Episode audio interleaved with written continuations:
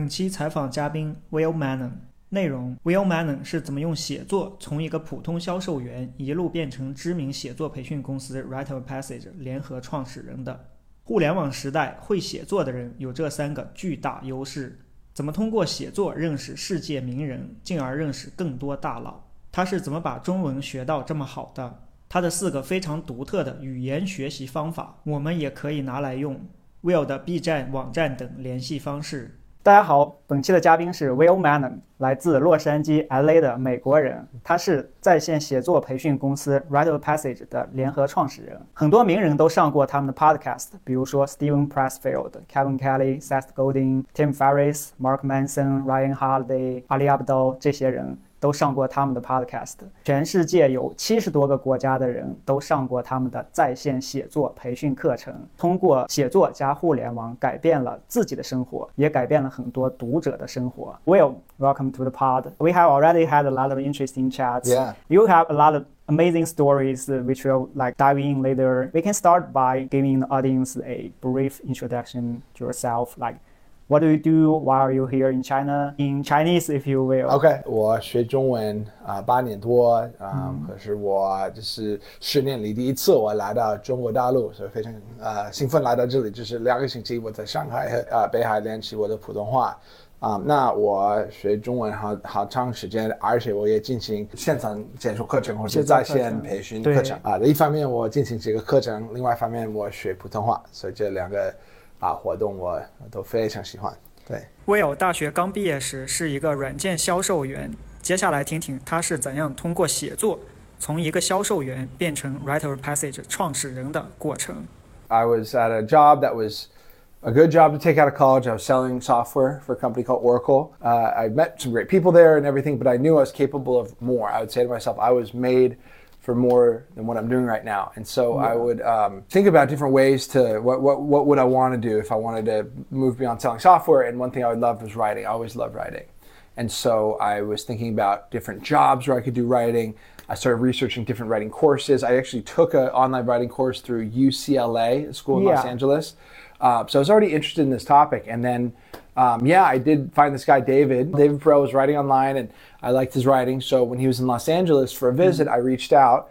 We got dinner. We had yeah. a great dinner, but yeah. um, we didn't really stay in touch. And then he started this course, Write of Passage.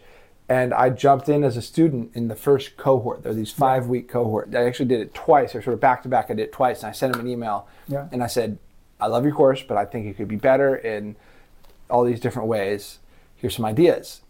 And he called me. He said, These are great ideas, but I need someone to help me. Do you want to join me and help run this. So yeah. I started part time. Um, I did it for a few months part time, worked really hard. And then, sure enough, he said, Hey, we've done good work together. The course is growing. Do you want to join me full time? Uh, and so the two of us built Write of Passage together. We've now been able to hire a team. So I joined him a couple months after he started. So I'm considered a co founder of the company. Um, and yeah, I just always loved writing, was really drawn to writing. And beyond a dream job to get to build a course that teaches others to write. And I also get to do a lot of writing myself um, in the company, outside of the company. So，接下来听 Will 聊聊写作的三个最大的作用。第一，让自己的想法变得清晰有序；第二，用自己的知识帮助别人；第三，通过写作吸引各种志同道合的人。包括各种世界级大佬。So mm-hmm. why that course? Yeah. How, do, how do you choose? yeah, course, great right? question. Well, I, it's it's mostly because of, of David, the, the, who'd founded the course. Uh, I liked his writing. I'd read his writing, and I thought that he had a real sense of, or not the way the world used to be, but the way the world was at the present moment and the way the world was going yeah. to be. He had a sense of the yeah. future and, and the power of the internet and how to harness the power of the internet to benefit yourself, to benefit others. Uh, whereas you know, the other writing course I took was through UCLA. It's a traditional institution. Mm. Um, there's no live component. It was all just, it's called self-paced, where yeah. asynchronous, where you're just yeah. writing and then the teacher maybe, maybe not gives you some feedback on your writing. Um, yeah. But ma- the big thing is that I just felt like David had certain insights. He wrote a piece, you can Google it and find it. It's called What the Hell is Going On? Yeah, it's uh, and, uh, on his blog. It's on his blog. It's just this analysis of how the internet is shaping society through the lens of commerce, through the lens of education, and the lens of media. And it's a long form piece, it's about 10,000 words, and it's really insightful.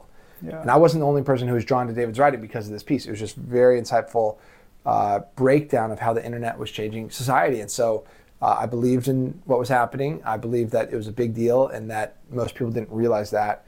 Um, so I was drawn to the course because of David's perspective on things. And then um, I just met terrific people in the course, right? Like the types of people, it's a, it's a filter for who would want to pay money and spend their time to write in their free Yeah. time. Not everybody wants Yeah. to do that. So the people I met who did want to do that, like I met a guy named Peter. He lived in Colorado. I live in Yeah. California. Mm-hmm. But we would hop on calls together and just talk about our writing, but then we'd talk about books, ideas. And this guy became my first virtual friend, my first friend I met through the internet. And I could just tell Write of Passage was the type of place I was going to attract like-minded people, people who thought like I did, who were excited about the same stuff that I was excited about. Um, so that's how I chose it. Yeah. Why do you think that writing is important? Then what I mean, one is uh, just for yourself. Yeah. It gives, it creates structure in your own mind. Like you can have all these half-formed thoughts in your mind, but when you write them down, you have to clean them up and structure them and, and, and share them. You have all this knowledge in your head, you can share it with the world and get it outside your head into the world. You help others, and then it is this magnet where it brings great people into your life. You can think of it as like a, like a radio tower on top of a mountain. You're broadcasting a frequency out into the world. And most people aren't tuned to your frequency. It's like radio. They're not on your frequency. So Yeah. they don't hear it. But the people who are tuned to your frequency, they say, ooh, that guy's got some interesting ideas. She's got some interesting ideas. And then they, and then and your website is like this magnet that draws people in, and then they want to, you know, they'll reach out you know, you, you become a magnet for people, ideas, and opportunities through your writing.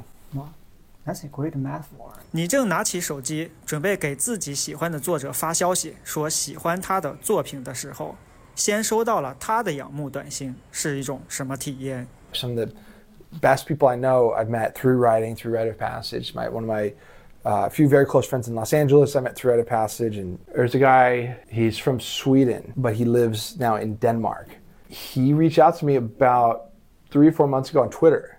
He had seen my Twitter, he'd seen my writing, he'd actually seen my Chinese videos too. I, I'd never spoken to him before, but he knew who I was because of what I'd been sharing on the internet. And he just messaged me. He said, Hey, Will, I like your stuff. I would love to chat at some point if you want to chat. But here's the thing I was a fan of his too. I'd been reading his writing for a long time, and I was a fan of his. And I swear I had read his one article he had written. I forget what it was, but he had written some article. This was just a few months ago. And I thought to myself, I've got to reach out to this guy. It felt like meant to be. I checked Twitter, and I was thinking that day I need to reach out to this guy. And he had messaged me saying, Hey, he wanted to talk to me. So we hopped on a call and we hit it off. Like we talked for 90 minutes. We had the best talk, all sorts of things. Like I thought we were going to more so talk about uh, some of the personal writing he's done and the Dostoevsky stuff. Instead, we start talking about uh, the future of education. He's obsessed with homeschooling. He, you know, you know this term Yeah, homeschooling. yeah. And um, in Sweden, apparently, homeschooling is illegal. Illegal? Okay? Illegal. I don't know why. I don't know why, but that's what he said. And so he moved his family to Denmark, and now he lives in rural Denmark Yeah. and homeschools his kids and then writes about education and then a bunch of other topics on the internet, looking like a farmhouse or small house in Denmark. And I'm in Los Angeles, and here we're, here we're talking.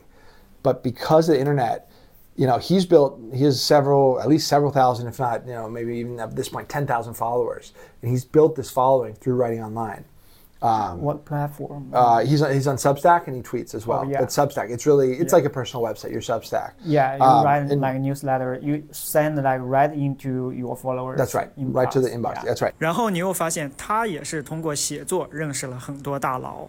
and so what's amazing is that you know I, he was a pretty big deal had a good amount of followers and I, I was really excited to talk to him but then he starts telling me about the opportunities that have come into his life through writing online okay and so he uh, we, we, you mentioned the podcast right like our, Yeah. how i write is the write of passage podcast david interviewed marc andreessen Yeah. and he invented the web browser. You know, he's a big Yeah, time yeah. Silicon Yeah, Valley. like you know, the I think you internet call him founders, a, a yeah. Dalao. Yeah, Dalao. Dalao, He's a- yeah. He's a Dalao. Lao or Yuan Lao. Yuan Lao. He's Yuan a Lao, yeah, Yeah, he's, he's a big deal. Yeah. So, um, David interviewed Marc Andreessen. He had just done this. We thought this was pretty cool. Here I'm talking to Henrik, and he goes, "Yeah, man, um, I've been able to let, meet a lot of people because of my writing. Like, I hopped on a call with Marc Andreessen a couple of weeks ago to talk about homeschooling. So that same guy, he he met him just because of his his writing, Writing. online. Yeah, yeah, because he's he's particularly around this educational issue. He wants to be this pioneer of of the homeschool movement, and um, yeah, like a lot of uh, people are very interested in this topic, and a lot of influential people are very interested in Yeah. improving education. And Mark Yeah. Andreessen happens to be one of them. They hop on a phone call, and you know he just is, is there in, in Denmark, just writing online. And he's been able to build this audience and just meet incredible people from all over the world, including um, somebody like Mark. Yeah. 为什么在网上写东西是之前从来没有过的捷径？ We've lived in the age of information abundance. Yeah. 信息过剩时代. Yeah. But 信息稀缺时代的时候, eh, there was gatekeepers. So whether it's music writing, you can now circumvent the gatekeepers Yeah. and go direct. There is still power in the traditional publishing institution. So there's sort of a balance between there's the new media, like the stuff we are just talking about, and then the old traditional media. You know, traditional publishers will only publish a book if it's over, you know, say 200 pages, and it has to be a very certain formulaic, you know, it's what formulaic Yeah. way. 写作是怎么让 Will 认识了 Shane Parrish 以及自己团队的成员？ And she's like, I want something new. So I saw her last time I was in Austin, and we were talking about this. I told her about my idea to write a book Yeah. called Will Learns Chinese. And she's like, I love it. I can help you get it published if you write it. So that's my goal. And it's extra motivation because if I can write it, then she can help me publish it. And that would be really exciting to have a physical, you know, published book. Uh, so How did you get connected with? uh, through through writing online. I joined. Ah, so so check this again. out. So here it goes. So actually, yeah. So here's a great example. Before I joined, before I met David and joined Yeah. Passage, my first ever online community, I read a blog called Farnham Street. Do you know yeah, this guy? Of course. Shane. I've Yeah, we talked Sean about it. Parrish. So Shane, yeah. I met Shane. When, so first of all, Yeah, he. yeah. Okay, okay. So he has this online community called the Farnham Street Learning Community, the LC, yeah. and it's 150 USD for a year. Yeah. And I said, okay, that's I think that's reasonable. So I joined this because I was just I was at Oracle and I was just I wanted to put my ideas in the world and share ideas. And it just it's all writing based. Like there'd be these prompts and questions and everybody would write responses. Uh, and Ellen was like the queen. Like she ran things in the learning community. She would always Oh. just write these really long responses. She's very smart. Yeah. She's a very good writer. Yeah. So somebody would post a prompt, there'd be all these answers, and then there'd be Ellen's answer, it'd be like three times as long, and twice as insightful. and so from that, I knew who Ellen was, and we had just sort of exchanged messages on this learning community. Uh, and then I had just started working with David, and I mentioned him. You know, there's this girl Ellen who's really sharp uh, on the Farnham Street Learning Community. Okay, so I was connected to David. I was connected to Ellen. Next thing you know, I'm on a call with David and Ellen. Uh, we, she helped us develop some frameworks that we teach in Write of Passage. Oh. We just became friends through these Zoom calls. She became David's writing coach, so they became close. They started working together for like two years. She was David's writing coach. I'd never even met her in person until this past three months ago. but I just known her on the internet. I've been on tons of Zoom calls with her, and we Yeah. texted and stuff. Um, and then I met her finally, and we got a drink in Austin. But it was all because of writing. And then I also met Shane because he he posted in the learning community, "Hey, I'm in LA tonight. Come to this hotel." Yeah. And it happened to be next door to where I live, so I just went and met and met Shane. So, anyways, like writing online, man. It, I met Shane through it. I met Ellen through it. I met David through it. It's you know, it's the gift that keeps on giving. So yeah. Wild stories. yeah, yeah. 一个学生用发 Twitter 来练习写作，结果吸引了一家马斯克支持的公司，还意外的拿到了一个工作。 Do you have some examples of your students come from like barely know how to write Yeah. to like make it big to have like a lot of influence? Oh yeah, we, I mean a few. So um, one say, one of the key values in write of passage is, is serendipity, which we were talking how to say yeah. this last night in Chinese. It's either 意外发现, yeah, 意外发现. One is a uh, woman who's a school teacher yeah. uh, for several years, and she was disillusioned with the system. She was she loved being a teacher, but the school system wasn't serving kids well, and so she wanted to improve how the school system uh, teaches kids. But she had never written anything online before. She came. She had maybe 300 followers on Twitter, but we knew she was talented right away. And she took the course four years ago at this point, so she was one of our early students. Uh, and she just started writing every week. She would write tweets, and she'd write articles, and she wrote a weekly newsletter called Fab Fridays. Miss Fab Yeah. is her name, Oh. Anna Fabrega. And uh, you know, she started out with some modest success, but she started writing consistently after she took Write of Passage. Got a lot of confidence, and then about three months later, she had a tweet go viral. Say it went nuclear. Oh. One tweet got 17,000 likes and over a million impressions, Wow. and her audience just yeah. started to go like it's crazy. really viral. Yeah. And but then but then it kept going and kept going. Like she kept getting a, a bunch of other tweets that had a lot of success, and a lot more people signed up for her email newsletter. Well, one of the people who subscribed to her newsletter was a founder of a co- company. His name is Chrisman Frank. He founded a company called Synthesis. It's a after school education accelerator for elementary school students. It helps them use games to improve their math and reasoning skills. But the cool thing about it was that it was originally backed by Elon Musk. Oh, So Elon Musk was in California uh, by the SpaceX headquarters a few years ago, maybe about five years ago at this point, and he felt his kid's school, uh, his kid's school wasn't good enough. But there's one teacher that they loved, and so he took that teacher and he said, "Hey, man, just whatever resources you need." So he, that teacher named Josh, met with this guy Chrisman. The two of them created Synthesis. It's this program. So, you know, Elon Musk doesn't work in it day to day, but Elon was the reason the thing got started in the first place. Elon Musk, Wow, and so, yeah. anyways, the founder of this company, Chrisman, saw our student Anna's writing, the woman whose tweet had blown up, yeah. and uh, he just messaged her and said, "Hey, we'd love for you to work with us." So he hired her because he had seen her writing. Wow, impressive. So, Will 这个 Write of Passage 公司到底是做啥的？Tell us more about Write of Passage. What the course is like? It's really intense. So there's this big uh, music festival in the U.S. called Coachella. Have you heard of this? No. Okay, Coachella. It's in California. There's like 11 different stages, and it's five days long. And there's like a Ferris Wow. wheel and rides. Wow, that's big. Yeah, it's a big music festival, and Yeah. we like to say that Write of Passage is like Coachella for writing because it's not just one thing. Um, a lot of people think of online courses as you just watch, click through a bunch of videos. Maybe there's a workshop that you jump on live. Write of Passage is a lot fuller than that. So, um, in terms of the student experience, it's five weeks. Uh, there's 12 live sessions. David's primary teacher. I'm on there as well, helping out. They're 90 minutes, um, and that's a mix of teaching the Write of Passage and writing concepts that we teach, this curriculum that we've developed. Um, there are breakout rooms where people are jumping into rooms with two or three other people, uh, grappling with the ideas that we've just shared, uh, talking about the different concepts. Um, and then there's also writing exercises. So you'll have five minutes or eight minutes to work through a writing exercise. Maybe you're uh, working on the article prompt for that week's essay. Um, maybe you are practicing a skill that we just taught, like compressing your writing and making it more condensed. Yeah. Um, but the live sessions that we call them, uh, they're really popular. We, we we take a lot of pride in. We say we run them. They're like Zoom, Zoom, like you've never seen it before. It's a very high quality session. Not a minute is wasted. So those are the live sessions. In addition to that, every student uh, writes an article every single week. So we give them a prompt.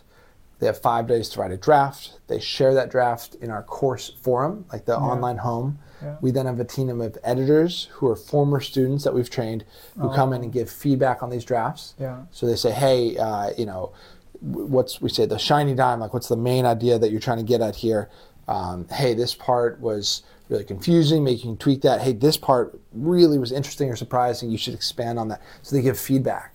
Students then uh, revise their drafts, publish their articles on their website, and share that link with the rest of the course. Yeah. And you do that five times each week for five straight weeks. So it's really intense in terms of just the writing that students are doing. So just that is the live sessions on Zoom and the writing is the heart of the course. Yeah. Beyond that, there's a lot of other things you can do to support you. You have a peer group, Yeah. uh, what we call that, uh, 同伴小组. With you have a mentor who's a who's a alumni, a former student who's Yeah. come back to help train new students, and about 15 students. And it's a one-hour session each week where people can talk about where they're struggling. They can talk about new ideas for their next articles, um, any challenges they're facing, get encouragement from others. So those are called peer groups. Yeah. We have gyms. We call them. There's like a, a feedback gym where you can join a live Zoom call. We call it a gym. Like a, uh, it's just a fun name for it. But you jump on Zoom Uh. and you get one-on-one live feedback on your writing with Yeah. another student or an editor. Yeah, it's like a Yeah, gym, but it's yeah, on it's on Zoom. You know, or we I have it, idea gyms where you can go and brainstorm your writing ideas with other students. So. Um, you know, there's all these bonus sessions we do on different skills. If you want to focus more on, we call it the craft of writing, like how to make your writing personal, observational, and playful. You can join one of the one of the craft. We call it deep dives, like these bonus Yeah. Zoom calls you can join. Um, we offer a bunch of those, so a whole bunch of different things that we offer. Um, but the whole goal is to take people and help them start write consistently, and then also give them a system to develop new ideas, write them, and then share them with the world and, and grow an audience. So yeah, it's expensive. It's four thousand US dollars for five weeks. Yeah. So we compete on value, not on price, and so that means that uh, we offer something that uh, is an expensive investment, but it also is extremely valuable. People find it to be worth that and then some, and so so that's why that's why it's priced the way it is, and that allows us to deliver what we feel is the best cohort-based course experience uh, on the internet. And so um, we, you know, people can afford that. Absolutely love you having the course. If that's price is better, there are merit-based scholarships. Jiang Shui Jin, you can apply, and okay. we let a certain number of students each cohort in um, on scholarship. It's always partial because we want everybody to pay something to have Yeah. some skin in the game. Yeah. you know. But uh, th- that's that's one option. We've um, I know we've had people, yeah, a bunch of students, say from India in particular, have come in through a scholarship and, and done really well. Had a lot of success through Red Passes that way. Um, uh, let's see. Beyond that, other barriers. I mean, I think language is a big thing. Obviously, right? Like uh, it's.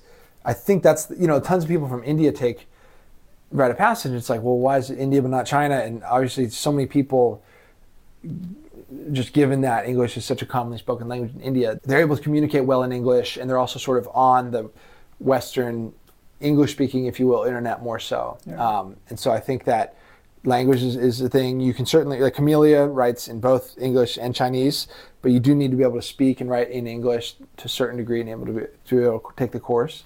Um, and third thing, I think is just exposure, just awareness, right? Like there, obviously China's internet is quite separate from the English speaking internet. It's not entirely separate, as we've been able to prove all week, where there's this bridge, you know, between the two.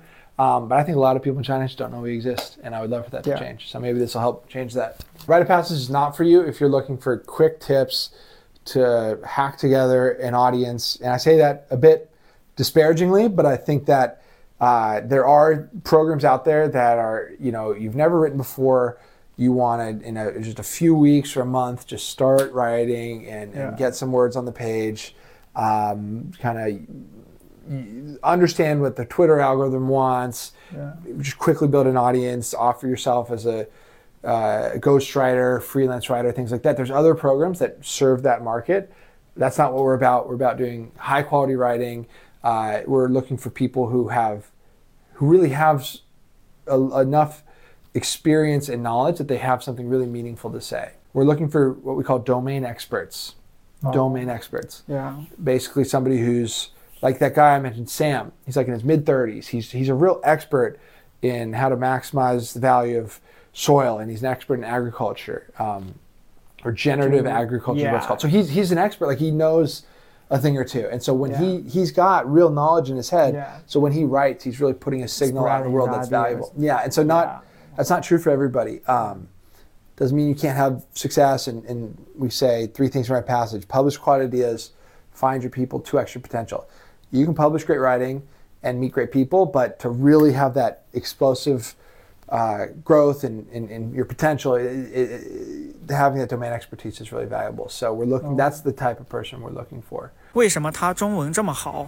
为什么他要学中文？ Let's talk about Chinese learning. Great. Yeah. Yeah, you can have daily conversations. Yeah.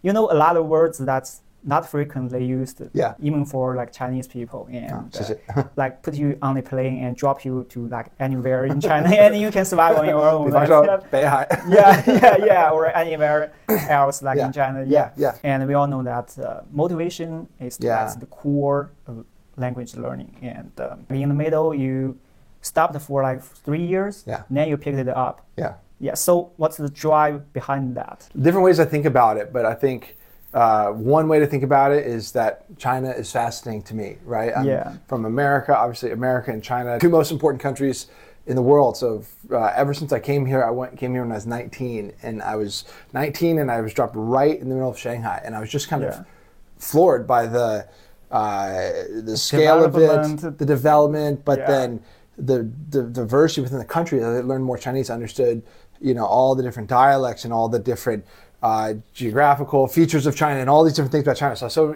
just overwhelmed by Yeah. the immensity of China that Yeah. uh, the language learning Mandarin is like this key that unlocks this incredible country. And in fact, there's Chinese people all over the world. So in a sense, like they say, uh, 学中文是我打开世界的钥匙. It's this key that Yeah. opens up the world. We were talking recently about, you know, if you like tennis, there's Novak Djokovic. He's a great tennis player. Yeah. And you say, why Novak? Somebody asked him, why do you do you want the glory of winning? Do you want You the have money? already like win so many medals. Yeah. Why do you spend so much time still, you know, t- 20 years in playing tennis? He says, I just like hitting the ball. Oh, yeah. Well, I feel the same way. I just like saying the words. I really just enjoy uh, speaking Chinese. I always have. Uh, really, since I maybe a few months in from my, when I first started it. And there's some stories I could share if you want about different moments at Li Chengbai, these milestones. But it's a combination of being fascinated by China and just pure enjoyment of of learning the words and speaking the language. Yeah. Will 学中文的四个非常独特的方法，你也可以借鉴到你的语言学习中。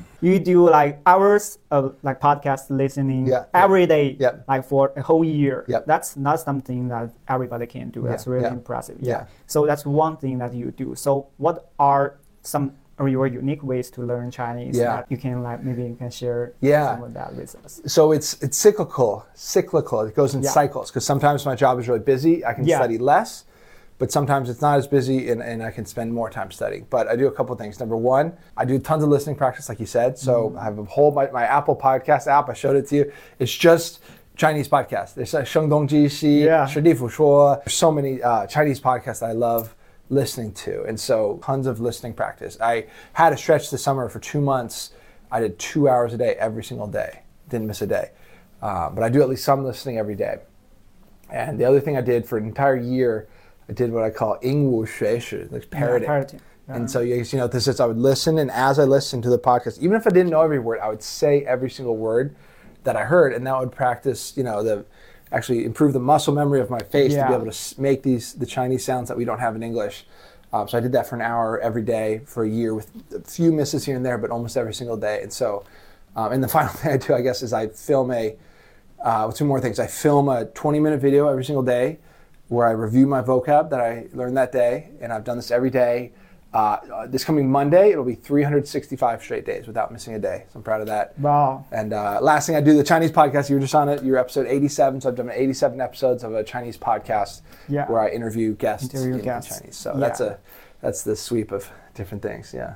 Wow. So that's four like uh, video recording and uh, the interview. That's like re- really unique. About the podcast listening and uh, the like parroting, what's really impressive about that is that your consistency. You know, like every day that whenever you say or hear a word that you don't know, or you are speaking English and uh, you just uh, think, well, what's this word Yeah. in Chinese? Yeah. And you like search it, take screenshots, and maybe yeah, maybe put it into like Anki some flashcard Yeah. app and you review it. Mm-hmm. Yeah, that's one like major like characteristics I find um, people who can like make real progress mm-hmm. in mm-hmm. learning Chinese. If anybody wants to talk about learning Chinese, I, I'm I'm all open. It's uh, it's a really it's a, something I really love, and I don't get to talk to too many people about it. So let me know.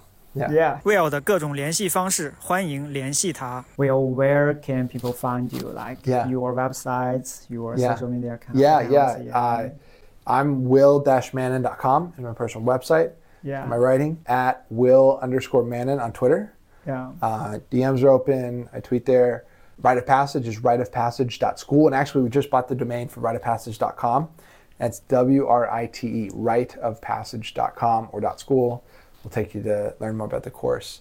Yeah. Um, and then, oh gosh, I got, I got I got a bunch, I guess. On YouTube, Will Learns Chinese is my YouTube channel. So Bilibili and Xiao Hongshu are both 我叫马小伟，就是拂晓的晓，伟大的伟。小伟努力学中文。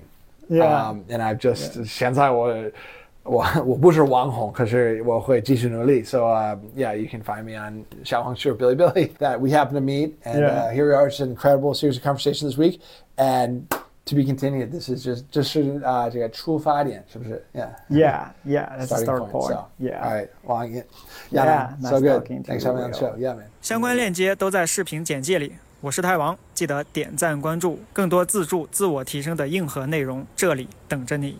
下期再见。